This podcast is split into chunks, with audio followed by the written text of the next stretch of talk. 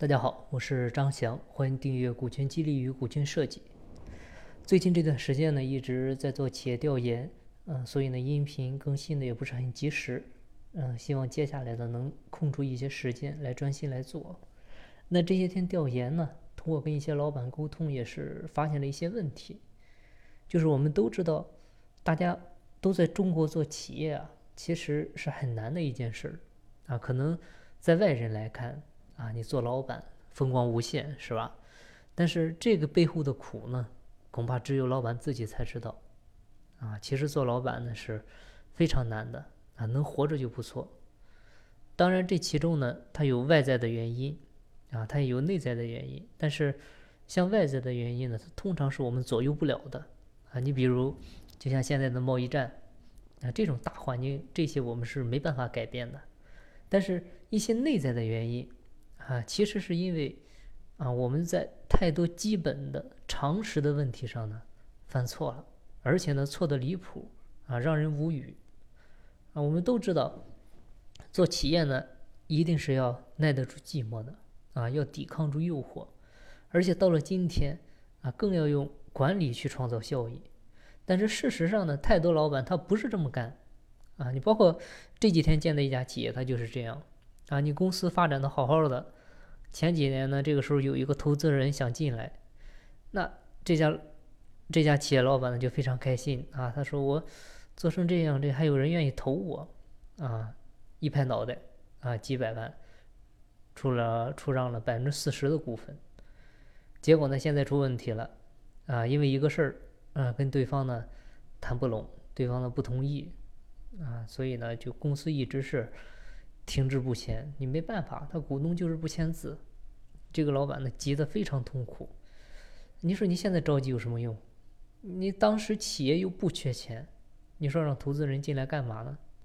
哎，这就是典型的太功利、太浮躁啊，太看重眼前，太看重名利，太看重外部的机会，总想着去啊做强、做大、做上市，但是心思呢根本不在企业管理上。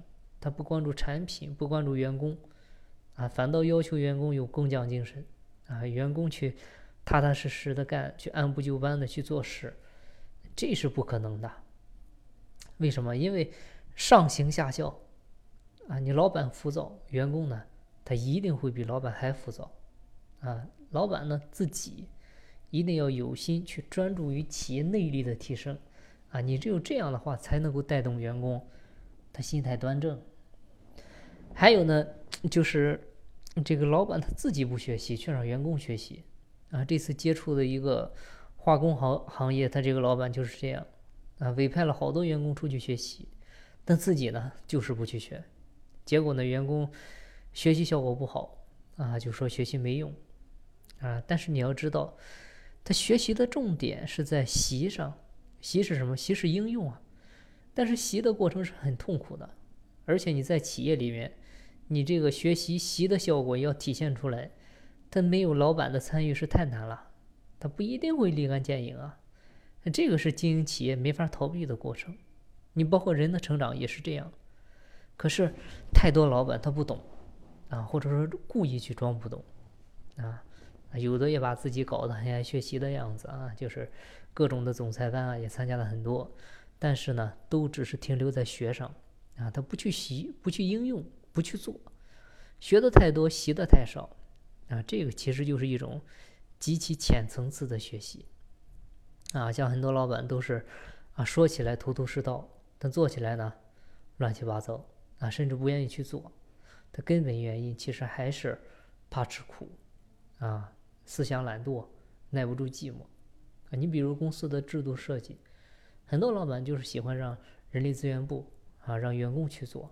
啊，或者找咨询公司直接给公司做，啊，你先不说员工的知识架构，啊，不说他们的全局观，啊，不说咨询公司对公司的一个了解程度，啊，他们肯定是不如老板的。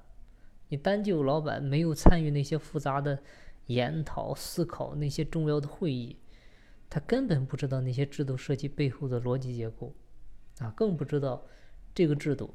它是不是符合公司的一个实际情况？你这样的话，典型的在公司应用起来就会形成两张皮，结果呢，基本上就是不了了之啊！你制度改了，还不如不改，改了也没用，基本就这样了。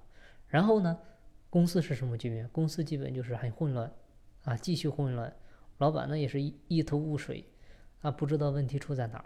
你这样就陷入了死循环，结果公司啊越做越烂，结果就是倒闭破产。还有的就是，老板自己不成长，啊，却要求员工成长，啊，你要知道你的企业有多高呢？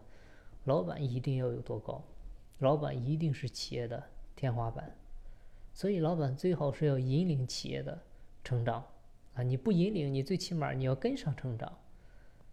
你比如企业规模在两千万之前，这个时候呢是营销导向，啊，这个时候你老板可以就完全去做销售、做业务。可以是一个大业务员儿，但是过了两千万，这个时候呢就应该是管理导向了啊！你企业的基本管理起码要做好啊。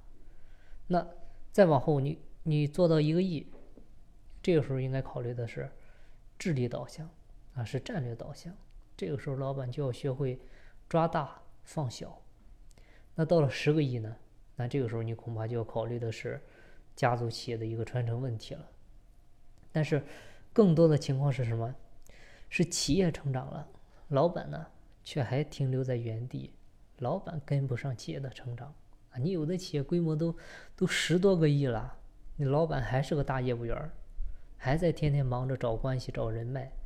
你有的老板工程师出身，还是工程师，他们让自己成了企业的天花板，这个是典型的老板缺位，就是你占据着员工的位置。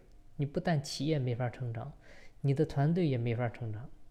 更要命的是，老板他看不到自己的问题，但是呢，他还抱怨，啊，他抱怨员工不成长，啊，搞得他很累。你员工的活儿，你老板都干了，你让员工干什么？你让员工怎么成长？他没有成长的环境，他员工是没法成长的。那更有的，老板一个人做业务，养活着一家公司，你说好不好笑？那像这样把公司的未来都依托在一个人的身上，他是非常不负责任的作为。啊，你别觉得你很牛逼，实际上呢，你这个是对你的员工非常的不负责任。就说万一你不在了，你让他们怎么活？而且这样还搞得你很累，你何必呢？说了这么多，最扯的其实还是老板自己不担当，但是呢，却归罪于外部因素。啊，老板最喜欢找的借口就是，就是员工的执行力不行，是不是？啊，或者没有合适的人，啊，就是想通过这个来掩盖真正的问题，来逃避老板该承担的责任。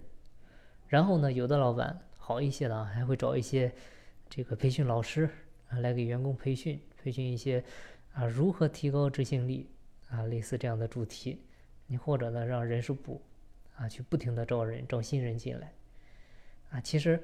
无论是员工执行力的问题，还是人才短缺的问题，这些呢，其实都只是表象，啊，表象背后的问题才是真正的问题。那真正的问题到底是什么呢？啊，其实就是出在公司制度，还有就是用人机制上。你比如，如果说计划得当，你分工明确，啊，管理到位，机制健全，那员工执行力自然会提高啊。如果公司缺人又留不住人，啊，这个绝对不是招人就能够解决的问题。你招多少人，最后他也还是留不住，因为是用人机制出了问题。啊，就像你种一块地，啊，它长不长庄稼，其实跟庄稼没关系，它跟土地有关系，是一个道理。你用解决表象的方法，你只能治标不能治本，只有找对问题才能解决问题，而不是呢。胡乱的去找答案。嗯，总之呢，作为老板呢，我们要学会思考啊，去提高思考的深度，提高对问题的认知啊，以身作则，告别自负。你只有自己先做对了，那企业呢，慢慢的也就对了。好，那今天的分享呢，就到这里，感谢您的收听。金不在西天，金在路上。我是张翔，下期再见，拜拜。